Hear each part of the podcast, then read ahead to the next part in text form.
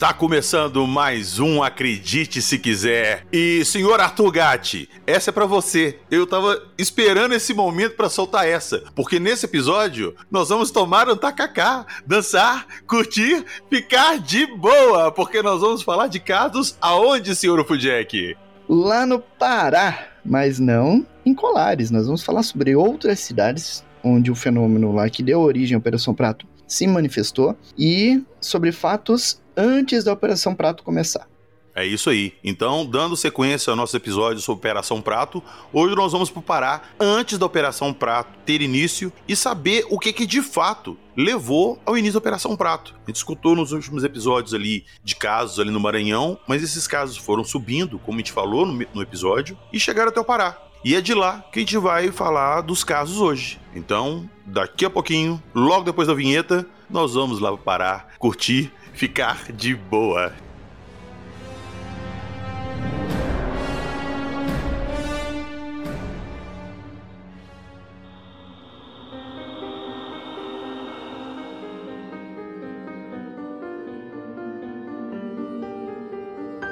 Avistamentos inexplicáveis. Luz vampira. Ilha do Meio. Humanos estranhos. Submarino MIB.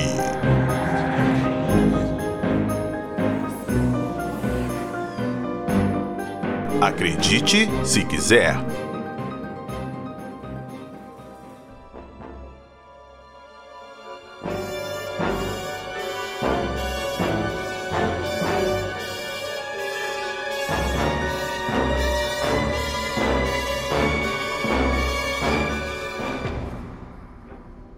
Senhor Fudjek, antes da gente entrar propriamente na segunda parte da nossa Operação Prato, tem um relato de um ouvinte, né? Aqui de Belo Horizonte, que escutou num dos episódios que a gente gravou para trás aí, eu falando de avistamento que eu tive na Serra do Curral, e ela aparentemente também teve, as, viu as mesmas coisas que eu vi. É isso que eu falo quando eu trago relatos aqui e gosto de, de, comentar, porque às vezes o que uma pessoa vê, ela se sente meio que inibida de contar, que vão rir, que ela tá ficando maluca, mas quando ela conta e outras pessoas que viram também chegam e contam, acaba aparecendo um caso ufológico, né? Assim que os casos começam, com avistamento de várias testemunhas, de coisas que corroboram a visão de outra pessoa. Então vamos lá escutar o relato dela. Bora lá. Já ouviu falar de estigmata e possessões demoníacas? Ruídos estranhos perturbam você no meio da noite? Luzes estranhas no céu já te causaram lapso temporal? Você tem sensações de medo em seu porão ou sótão? Visitas ou mensagens de pessoas que já morreram é algo da sua rotina? Você ou alguém de sua família já viu monstros, espectros ou fantasmas? Se a resposta for sim, não perca mais tempo. Mande o seu relato para acredite se quiser podcast gmail.com. Estamos prontos a acreditar em você.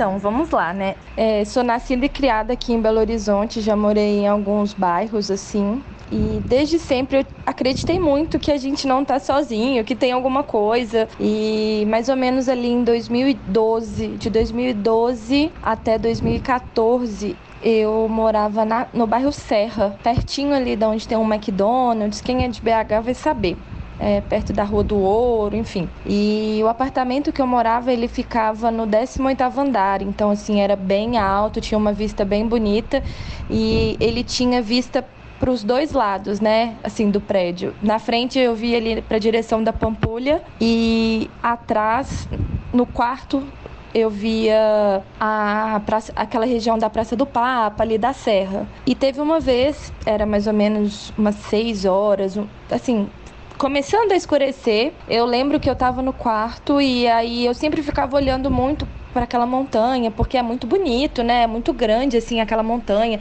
Eu acho muito imponente, forte assim. E aí eu comecei a ver uma luz. E ela ficava piscando assim no meio da montanha.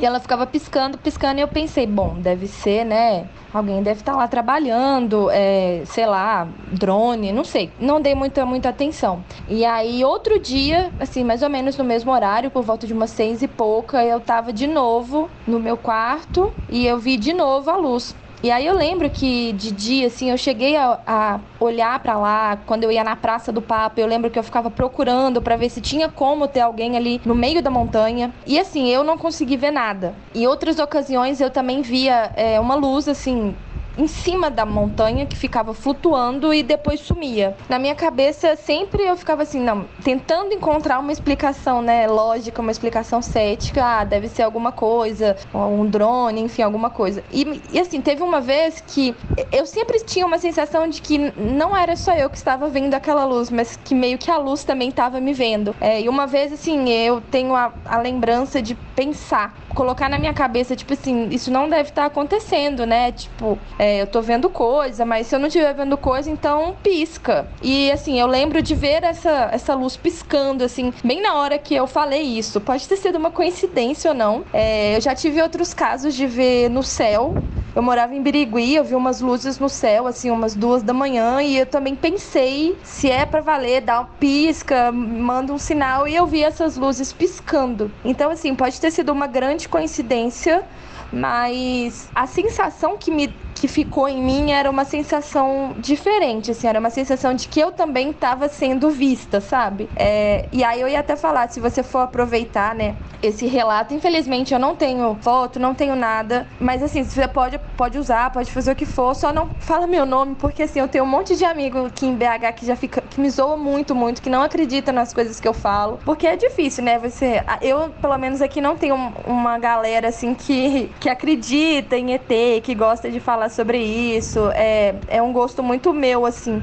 E, mas é isso, eu espero que, que dê para aproveitar esse relato essa sensação que ficava em mim sempre que eu via essas luzes ali na, na montanha, ali em cima do Papa, era uma sensação muito forte e até hoje eu consigo me lembrar dessa sensação. Teve uma outra vez, eu sei que tá ficando grande, mas é que eu já tive alguns acontecimentos, assim, uma vez eu tava em Búzios, era um, era um resort, assim, que tinha uma praia só de quem tava no resort, e eu tava com meu ex-namorado na época, a gente tava sentado assim na areia, vendo o mar, conversando, e a gente viu uma luz no céu, e ela desceu e foi pro lado assim, ela fez um movimento que não era avião, não era balão, era uma luz fazendo um, um movimento muito diferente. E, e, assim, na mesma hora que ela apareceu, ficou alguns segundos fazendo essas, esses desenhos no céu e aí ela subiu. No que ela subiu, ela desapareceu. E esse, esse relato eu até, eu não tava sozinha, né? Eu tava com meu ex-namorado e os dois, nós dois vimos e nós dois falamos, caramba, você viu, vi. Você também viu, vi. Assim, a gente tava sóbrio, não tinha nada acontecendo. É, então é isso. Se você precisar de mais alguma coisa, de mais uma informação, é só me pedir. Eu sou super fã, já escutei todos os episódios, fico sempre lá atualizando, esperando chegar os episódios novos. Vejo alguns também com o Ribas, estava até ouvindo um hoje do Paranormal FM.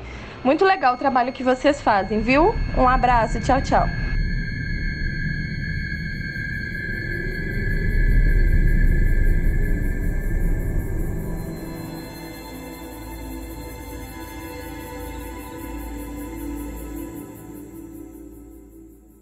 Bom, eu não tenho muito o que falar, Jax.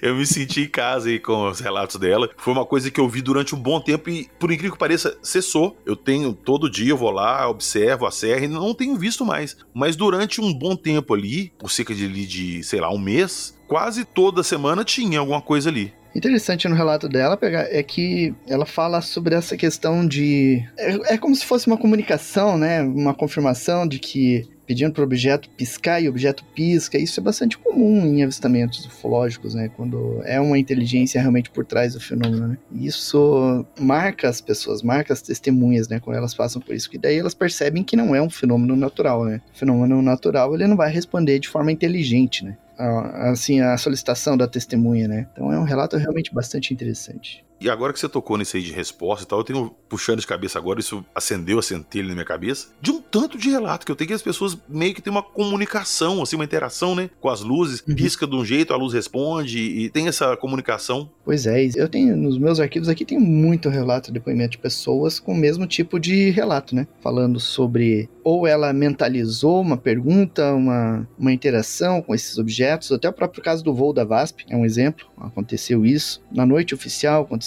isso e tantos outros casos, né? Às vezes mentalmente, às vezes com uma lanterna ou uma lâmpada qualquer que se acende, né, para sinalizar o objeto e o objeto responde. Então, isso é até bastante comum, né, na, na casuística ufológica. É, e ó, eu vou contar para vocês que estão nos escutando que eu e Jack a gente vai conversando aqui, vai contando os casos e, pô, pô podia ter isso aí para quando tivesse uma eventualidade a gente usar. Pô, eu tô precisando comprar um contador Geiger para ver se alguma radiação, onde que eu fui olhar. Então a gente foi comprando algumas coisinhas assim, né, Jackson? Uhum. Eu comprei, cara, uma lanterna. Ela é pequena e tal, mas ela tem um, uma potência de LED assim gigantesca e ela tem um longo alcance. Comprei também lanterna de raio UV para fazer teste, enfim, ando, tô andando comprando umas coisas. Se eu tiver um próximo avistamento, lá na Serra do Curral, eu vou tentar a comunicação com a minha lanterna.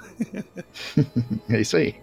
Se der algum resultado, Legal. eu aqui por mim mesmo, ó. Não, é, não são pessoas que estão falando, eu vi, tá ali, ó, aconteceu também, eu tive essa comunicação. Eu nunca pensei em fazer isso. Acho que também é uma parte do meu cérebro que fala assim: não, não faz. Vai que eles respondem. É, seria legal você fazer esse tipo de experimento, porque daí uma que você vai ter um relato a mais de avistamento, né? E outra que daí a gente vai ter um relato a mais de abdução para comentar, né?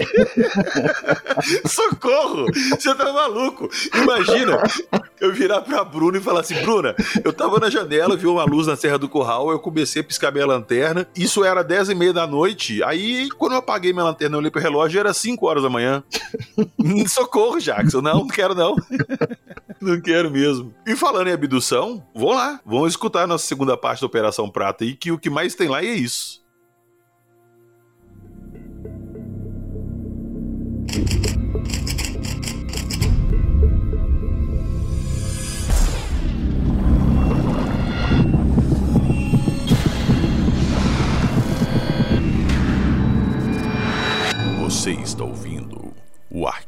Fenômeno.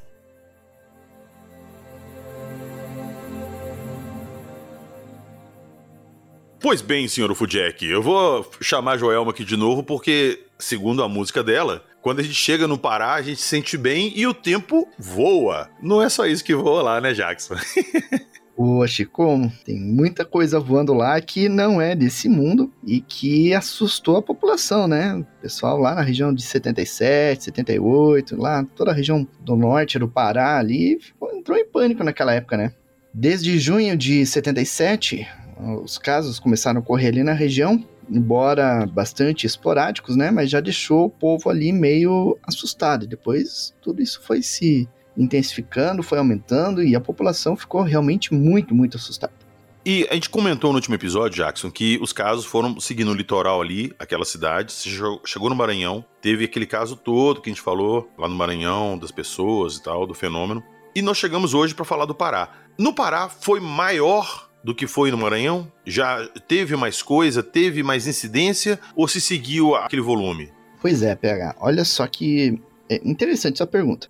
Eu tenho feito um levantamento muito profundo em todas as fontes que a gente tem sobre os casos que ocorreram naquela época. Né? Todos os livros que a gente tem acesso, revistas, gravações, depoimentos, documentos, né? os relatórios da Força Aérea, da Operação Prato e tudo. Então eu tenho feito uma linha do tempo para tentar entender né, esses acontecimentos e tudo. E eu comecei ali pelo Maranhão, fiz toda aquela análise e tudo. E uma coisa que eu notei no Maranhão é que os registros ali foram. É, os casos foram assim, da mesma forma, né? Com a mesma agressividade, com a mesma intensidade, mas ali no Maranhão havia certas dificuldades, né? Para a imprensa coletar os casos e divulgar isso. Então o fenômeno ficou restrito às populações rurais ali, que muitas vezes não tinham acesso a condições básicas, a serviços que o governo deveria oferecer, né, na área de saúde, segurança. Então, muito do que ocorreu no Maranhão não se tornou conhecido por isso. As pessoas eram atacadas e aquilo ficava ali naquelas comunidades. Em alguns casos, como na região de Pinheiro, que era uma área mais desenvolvida, chegava ao conhecimento das autoridades, tanto é que foi feito um ofício para a Força Aérea questionando, né, pedindo providências, né, em função das ocorrências que estavam tendo ali no Maranhão. Inclusive, as coisas que funcionavam à noite, por exemplo, escolas noturnas, os alunos não iam para a escola por medo do, do, fenômeno. Os pescadores também deixaram de pescar à noite por causa do que estava acontecendo. Isso lá no Maranhão. Só que no Maranhão, se você olhar no mapa, você tem ali a Baía de São Marcos, tem a cidade de São Luís. Para que um repórter, por exemplo, fizesse a cobertura de todos os fatos, ele teria que ir até o porto, pegar um barco e atravessar essa baía. Ia dar ali algumas horas só nesse processo. Se ele fosse pela estrada, o Maranhão é um estado bem grande, né? Então ele teria que contornar essa baía, dar uma volta enorme para chegar na área de ocorrência. Então essa distância logística aí em relação à capital também dificultou muito o reporte dos fatos, né, para a imprensa. Mas os fatos ali ocorreram com uma intensidade igual ao do Maranhão, talvez um pouquinho menor porque a gente observa que os casos que ocorreram no Maranhão, eles tiveram uma área de abrangência maior e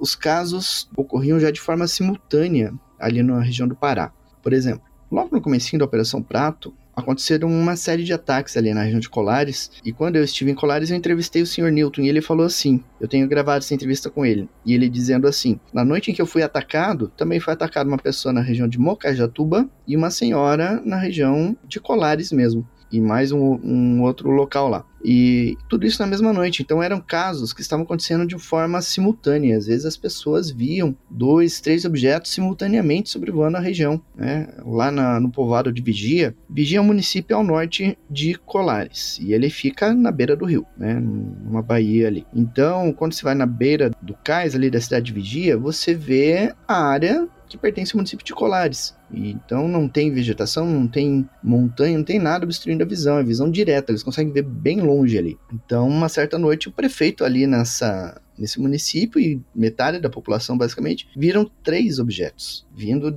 para a cidade, vindo de, de, direções diferentes. Um vinha da cidade de Colares, da região de, da cidade de Colares mesmo. Outra vinha da região de Mocajatuba e um terceiro que vinha da região de Santo Antônio do Bituba que a gente vai comentar bastante no, no próximo vídeo, no próximo programa. Então, eram vários objetos atuando ali, diferente do Maranhão, né, que era apenas um objeto. E uma coisa interessante é que, como eu fiz a linha do tempo desses casos, marcando no mapa, cada mês, cada semana, tudo onde os casos estavam acontecendo, a gente vê aquilo como uma onda. Então, o começo da onda ocorreu um ataque esporádico na região de Timon, que fica ali na divisa com o Piauí. Depois os casos foram chegando mais perto da região central do Maranhão e foram caminhando em direção à divisa com o Pará, com o passar das semanas. E aí, até que, em uma determinada época, os casos já começassem a ocorrer com mais intensidade no Pará do que no Maranhão. No Maranhão estava diminuindo os casos e no Pará aumentando, né? Jackson, só te interromper, só para te perguntar uma coisa. À medida que esses casos foram subindo, à medida que esse fenômeno foi subindo, nas regiões anteriores que ele já tinha passado, o fenômeno parou? Cessou? E ele aconteceu só nas cidades para cima?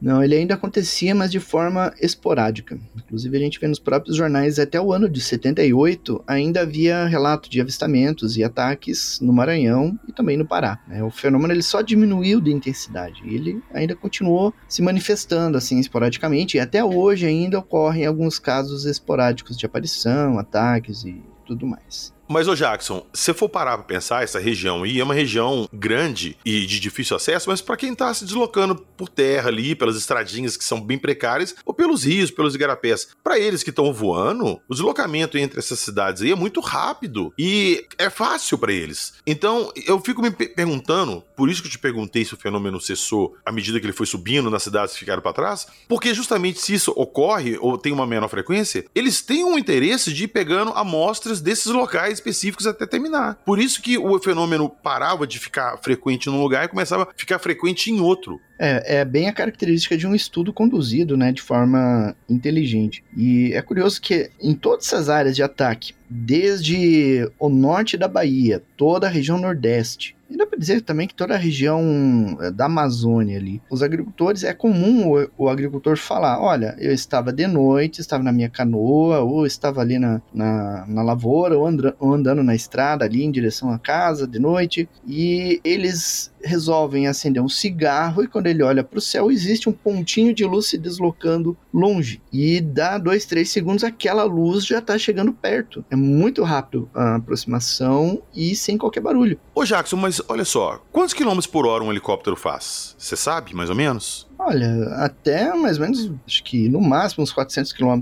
por hora, né? Esses comerciais, digamos, né? Então tá, vamos pôr 400 km por hora. A gente tá falando em uma região que tem mais ou menos 300 km de extensão. De helicóptero, você consegue ir em qualquer ponto ali em menos de uma hora. Nossos amigos interestelares ou interdimensionais, sei lá, que estão nesses artefatos aí que andam, sei lá, mil vezes mais rápido do que nosso avião supersônico mais rápido. Quanto tempo eles gastariam? É esse o meu ponto. Exatamente isso que você falou ali, que eles estão fazendo um estudo conduzido de algumas regiões. Isso para mim fica muito evidente, cara. Muito evidente, porque deslocamento não é problema para eles. Eles poderiam na mesma noite facilmente fazer, sei lá, pegar algumas vítimas em Colares e, sei lá, em São Paulo também. Essa distância para eles é irrisória. Esse foco específico deles me chama muita atenção. O porquê. Eu não sei se durante, ao longo dos programas da Operação Prato que a gente for gravando aqui, a gente vai ter alguma ideia sobre isso, mas, cara, é evidente para mim isso que eles estavam fazendo algum tipo de amostragem. É, isso fica bem evidente na forma como eles conduziram esses estudos, né? E a gente vê isso pelo, pelo mapeamento que é feito e vê pelo relato das testemunhas, como isso é conduzido, né? Só que, infelizmente, esse estudo resultou em várias mortes, né? Antes de continuar, mais uma pergunta só. Hoje eu tô cheio de perguntas, desculpa. Esse fenômeno chupa-chupa, da luz que vinha e jogava uma luz no peito da pessoa e tirava o sangue, esse fenômeno ele é exclusivo dessa região aí, dessa casuística que a gente chama de Operação Prato, o fenômeno chupa-chupa, ele é exclusivo dessa região? Ou a gente tem na casuística outros casos assim espalhados pelo Brasil ou pelo mundo? Olha, existem vários casos assim, na região Nordeste, em vários estados, e na, na Amazônia, né? Ali na, no Amazonas mesmo, né? Acre, teve o caso dos índios, a Xaninca, agora no ano de 2014, e alguns casos esporádicos também no Peru e na Venezuela. Só que são casos que nunca foram investigados, né? Não tem ufólogos atuantes nessas regiões, né? E eu sei que alguns anos atrás, uns bons anos atrás, surgiram relatos muito semelhantes de ocorrências da mesma, com a mesma característica, mas lá na Índia. Só que são relatos que caíram na mídia e depois sumiram. Não se comentou mais e não saíram mais notícias e não tem mais estudos a respeito, né? Então não era uma coisa assim que às vezes sei lá, de mês em mês, a cada dois, três, quatro meses, acontecia um caso com essa casuística. É uma coisa bem localizada mesmo. É, isso com a ferocidade que ocorreu na época da Operação Prato, é só aquele caso ali mesmo, né? Só aquela região ali de Maranhão e Pará, né? Com essa intensidade, naquela época. Eu acho isso muito interessante, cara. E quando a gente começa a estudar os casos, a gente nota que existem aparentes propósitos muito diferentes nessas abordagens, nessas interações que esses seres têm. E nesse caso aí, parece que o pessoal veio, fez o que tinha que fazer e tal, e foi embora, e esse fenômeno não se repetiu mais tanto. Parece que a partir do momento que eles conseguiram o que eles queriam, vez ou outra eles vinham pra pegar alguma coisa para fazer tipo uma conta prova, ou acompanhar uma evolução, alguma coisa, mas não, não teve esse peso que teve nessa época, Sim. saca? Uhum.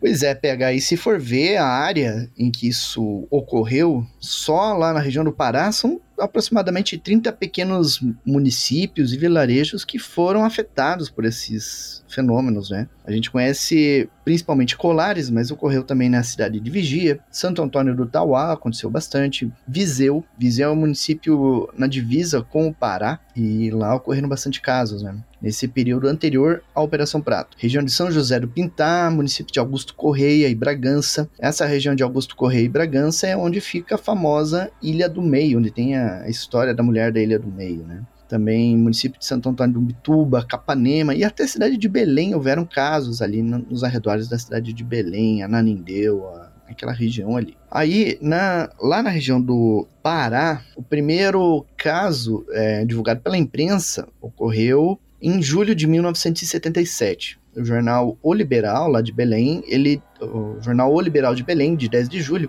ele estampou uma reportagem com esse título. Luz misteriosa apavora Viseu, né? Esse Viseu é, é o município lá na, na divisa com Pará. E a reportagem, então, cita várias ocorrências e tudo, e inclusive casos que só ocorreram na zona rural. O município mesmo, a sede lá onde a maioria das pessoas morava, pessoas não estavam vendo a luz ainda. Os casos estavam acontecendo nos vilarejos próximos, que eram pequenos povoadinhos que ficavam em, é, nas áreas de mata, né? Alguns ali sem infraestrutura ou sem energia elétrica, por exemplo, à beira de rio e tudo. Mas os relatos eram os mesmos, né? As pessoas nessas diferentes comunidades falando que estava surgindo uma luz vindo do céu que chegava nas pessoas, paralisava e sugava o sangue dessas pessoas. O sangue é energia, né? Então eles começaram a apelidar isso de luz vampiro. E aí acionaram a polícia, o delegado de polícia na época, o sargento Sabino Nascimento da Costa, que inicialmente não deu importância, né? Ele não estava acreditando nas pessoas, né? Mas aí aquilo começou a se intensificar, os boatos começaram a circular pelas ruas e tudo. Inclusive, começou a correr o boato de que duas pessoas haviam morrido atacadas por essa luz. Isso foi boato, boato mesmo, ou teve alguma coisa? Porque a gente viu no Maranhão que tiveram vítimas fatais, né? É, vendo a reportagem da imprensa, né, sobre esses casos nessa época, tanto no Pará quanto no Maranhão, em diferentes cidades, surgiram esses comentários. Ah, uma pessoa morreu, duas, três pessoas morreram em função do ataque dessas luzes. Só que esses nomes nunca, nunca eram citados, né? E isso tem a ver mais com as condições de serviços públicos na época, né? Ah, as pessoas morriam, geralmente não era feita uma autópsia no corpo, por exemplo. As notícias demoravam para chegar na cidade, então o nome dessas pessoas acabou se perdendo no tempo, né?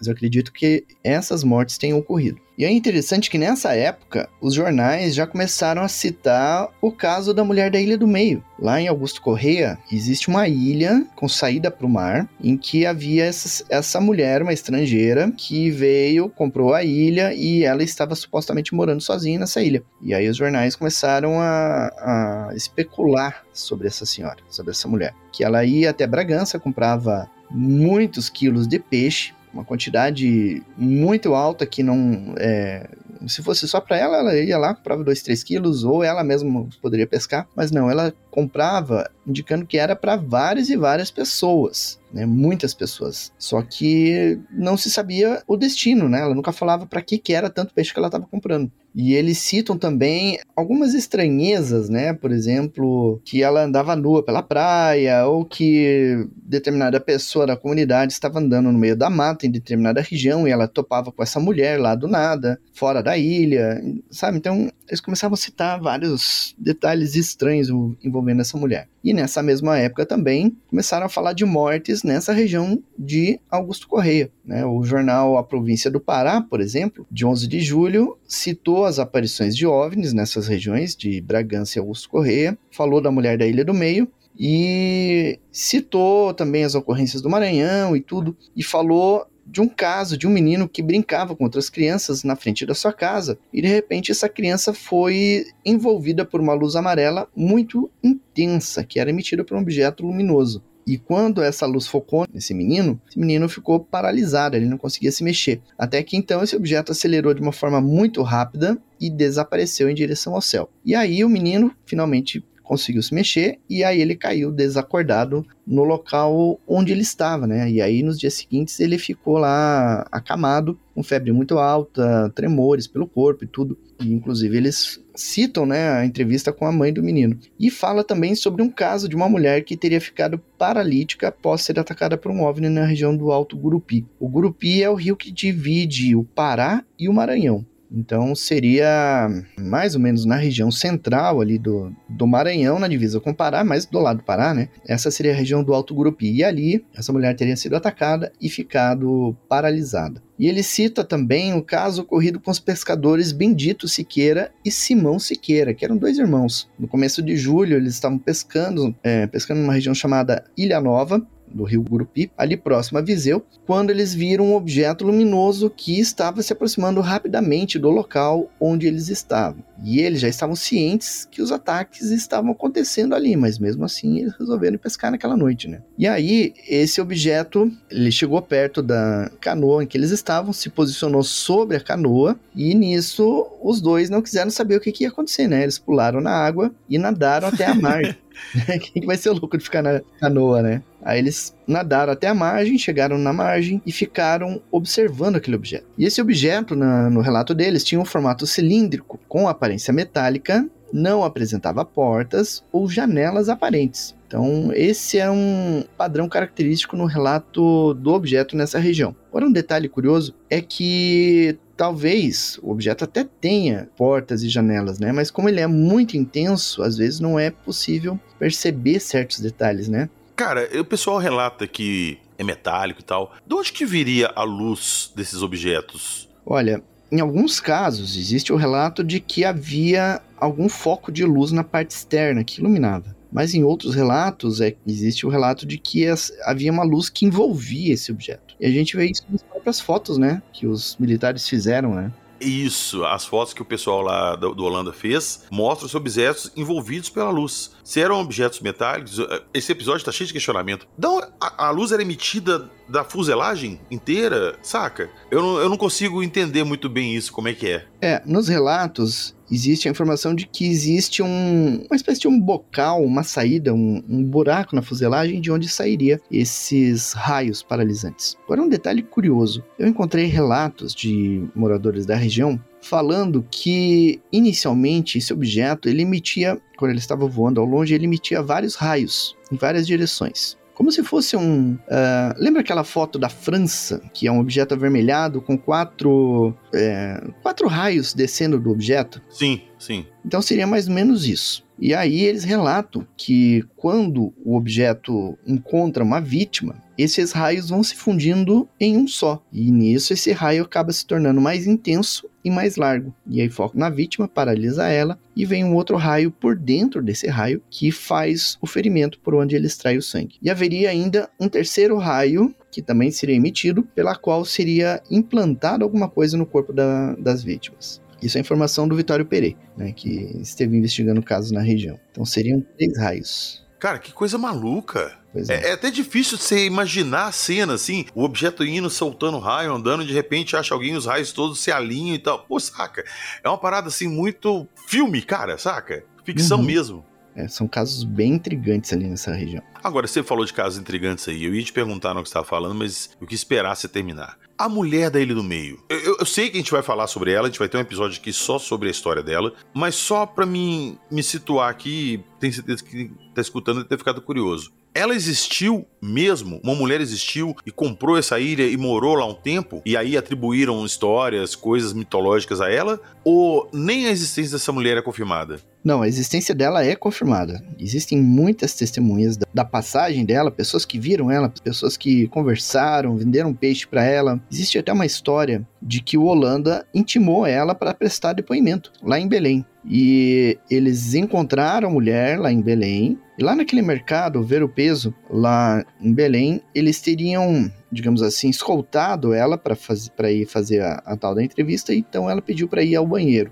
E aí ficou dois guardas na saída do banheiro. E de repente ela não saía, não saía. Foram entrar lá para ver, não tinha mais nenhuma mulher lá dentro. Ah, para, sério? Existe uma história assim. Uhum. Caramba. Agora, o que que eh, se atribui a ela? Que era algum tipo de híbrido, alguma coisa? E que de repente ela comprava stand de peixe para alimentar, sei lá, o batalhão do ZT? Cara, só especulações, né? A gente não tem como afirmar, né? Virou uma espécie de folclore, né? Essas informações que circulam sobre ela, né? Muita coisa não tem como ser confirmada. Por exemplo, essa história do, do mercado, eu nunca vi uma confirmação real disso, né? Eu acredito que algum tipo de comprovação mais específica deve ter, e eu ainda vou fazer uma, um estudo mais aprofundado sobre essa questão específica, até porque eu tenho intenção de fazer um vídeo sobre esse tema lá pro canal, para acompanhar as outras publicações que eu tenho feito, né? Mas é, é um mistério intrigante, né, cara? Nossa. E se você vai ver no Google Maps lá, a, a Ilha do Meio, não tem nada lá. Tem o casebre lá onde ela morava, tem umas três, quatro casinhas, e a ilha é enorme, cara. E não tem. É, não tem explicação assim para que que ela comprava tanto peixe. Se tivesse um batalhão lá com ela, fazendo algum tipo de experimento, alguma coisa assim, para onde que ia tanto peixe? Aonde que ficaria tantas pessoas, né? Tá, não, não vão, vão entrar em detalhes, não. Eu, eu só tava curioso. Eu conheço a história da, da mulher aí no meio. Mas o, o, que eu conheço ali, eu não tenho informação suficiente para falar se tudo é uma história ou se tem alguma coisa de verdade e foi se colocando fatos ali que deixar a história assim fantástica, sacou? Mas segura, Jackson. Segura que nós vamos ter um episódio só sobre isso aí e nós vamos falar sobre esse assunto. Vamos, vamos falar. Você está ouvindo? Acredite se quiser.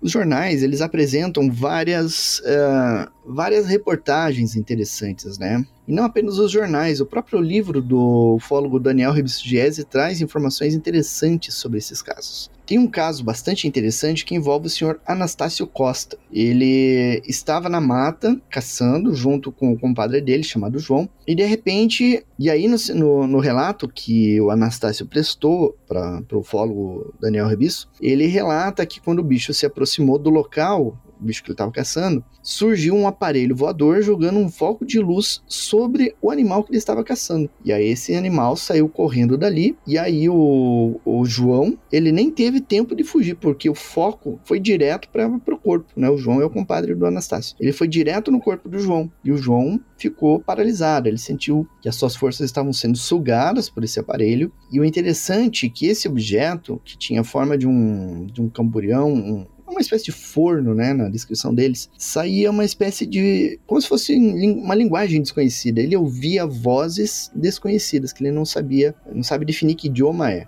E aí, de repente, antes de ir embora, um raio de luz saiu desse objeto, focou no braço do João e depois voltou para o mesmo lugar de onde tinha saído. É aquela, aquele relato né, que eu citei há pouco, que surge um, um, outro raio que faz uma espécie de implante no corpo da vítima, né, no caso. E aí o João ele ficou ba baqueado e ele não tinha forças para andar, para falar, para fazer as coisas tudo. E aí ele foi resgatado e foi levado para o hospital. Para quem não tá se ligando aí, esse camburião que ele falou aí, provavelmente deve ser um forno e assar cerâmica, fazer carvão. Então é, é, como se fosse um igluzinho mesmo. É um igluzinho um pouquinho mais alto assim, com uma portinha na frente. Uhum, é isso mesmo. Bem o formato clássico, né?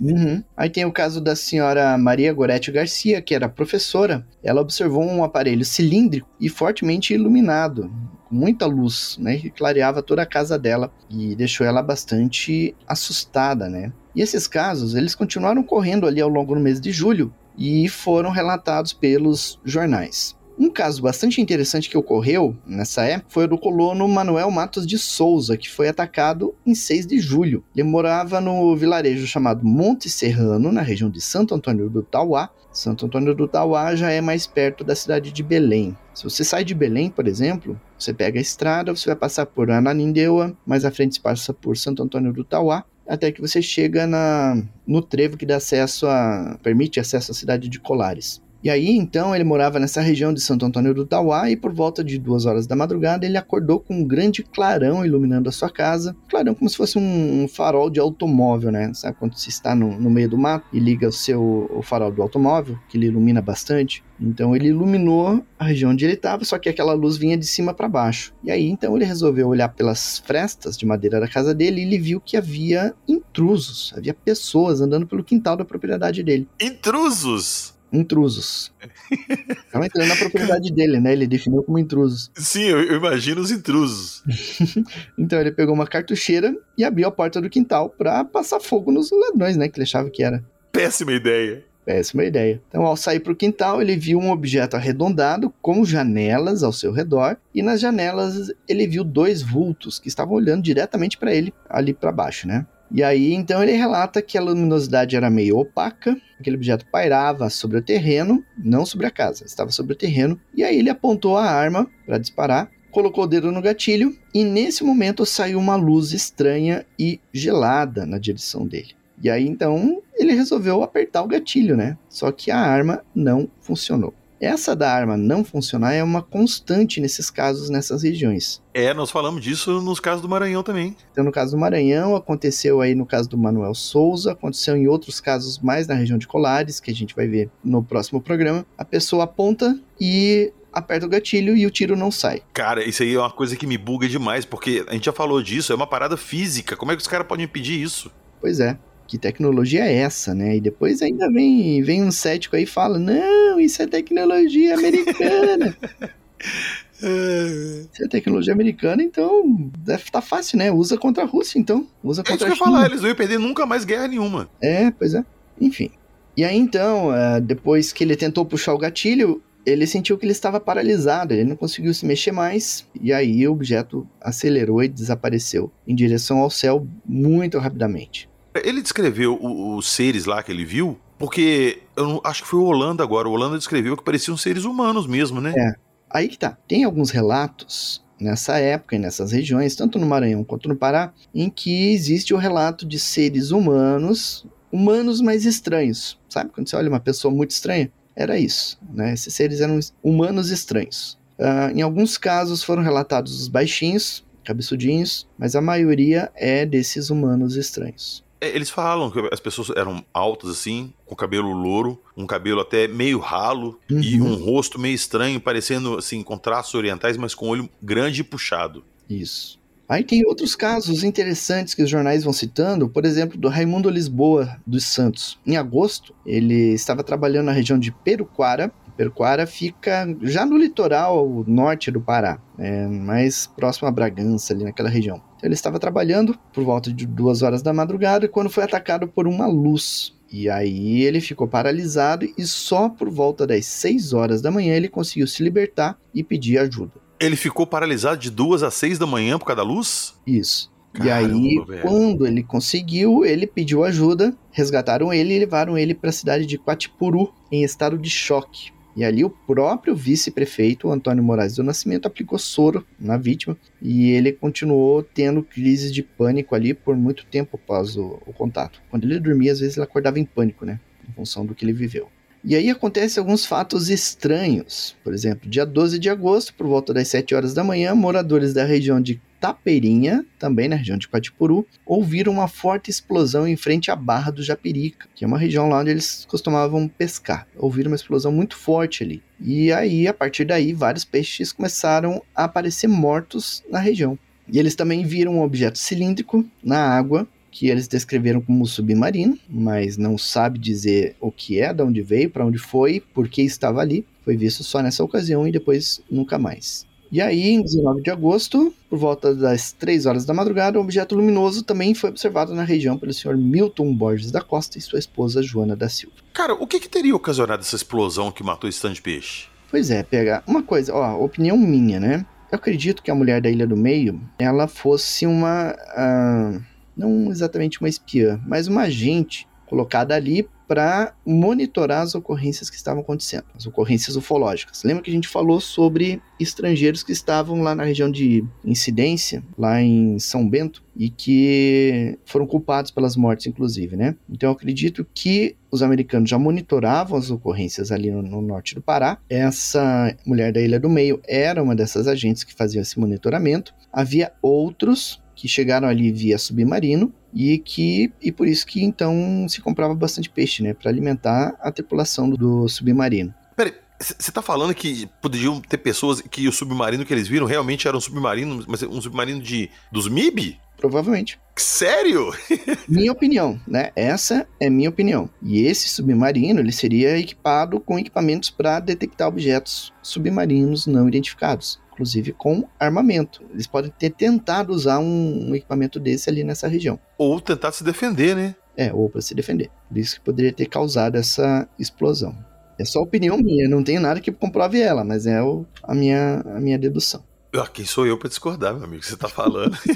Agora, ô Jackson, isso aí tudo rolou nessa região e tal. Logo depois disso aí, que foi centralizado mais em Colares os eventos, já começou a interferência das autoridades aí, né? O prefeito já estava envolvido, já tinha delegado auxiliando pessoas envolvidas nisso aí. Já começou aí o envolvimento de pessoas do governo, né? Pois é, muitos dos fatos que estavam acontecendo já eram meio que monitorados pelas autoridades, né? Via imprensa e tudo. Eu acredito que até já havia algum agente da, dos militares, talvez do exército e marinha também, andando ali pela região e coletando informações, né? E depois, com a, a, intensificação dos fenômenos lá na região de Vigia, o prefeito de Vigia ele chegou a pedir ajuda para a Força Aérea. Ele fez um ofício e enviou lá para a Força Aérea pedindo providências. O prefeito Manuel Paiva de Pinheiro já tinha feito isso. E aí então o de Vigia fez também. E eu acredito que isso então levou os militares a criar essa operação para fazer a investigação. Mas isso é tema para outro programa.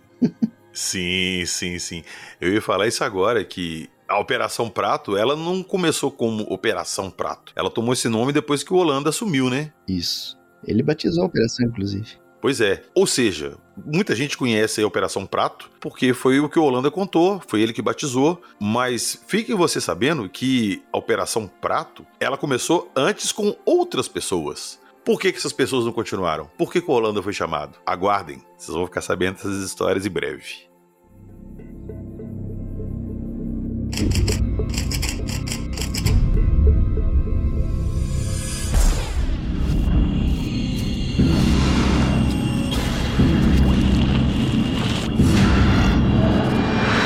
Você está ouvindo o Arquivo Fenômeno.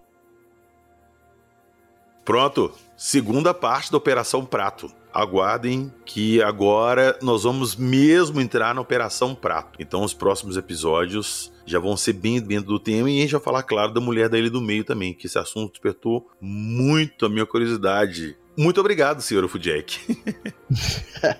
é um prazer. Agora, Jackson, vamos lá. A gente tá fazendo esses especiais da Operação Prato aqui e você tá fazendo vídeos também lá pro Fenômeno, né? Eu tenho feito vídeos com todas essas informações o mais, detalhadamente possível, mostrando as reportagens, imagens, fotos da época, mapeamento. É, eu recomendo a vocês, então, dar um pulinho lá no canal Fenômeno e assistir os vídeos da série da Operação Prato, que estão sensacionais. E eu convido vocês também a se inscrever no outro canal, canal Jackson Camargo, canal em inglês, onde a gente vai levar essas mesmas informações, mas para o público internacional em inglês. Então se inscreva lá, dá uma forcinha para a gente ficar bem ranqueado lá e podendo levar essa informação aí com a maior qualidade possível para os gringos. É isso aí. E lembrando também, né, Jackson, que a gente não falou aqui ainda, que a gente tá fazendo lives agora. O Alô Terráqueos, lá do Fenômeno, está de volta. Então, basicamente, é eu, você e o Márcio Cine. Então, a gente tá ali, a princípio, quinzenalmente, mas nós estamos com a ideia de deixar o um negócio semanal. Então, fiquem de olho no Fenômeno, ativem as notificações aí, que quando for pintar uma live nossa lá, vocês vão ficar sabendo. E elas estão muito legais, né, pegar esse bate-bola aí. Não. Nossa, tá muito legal. O pessoal tá elogiando demais. Então, se inscrevam lá, gente. Vocês vão gostar.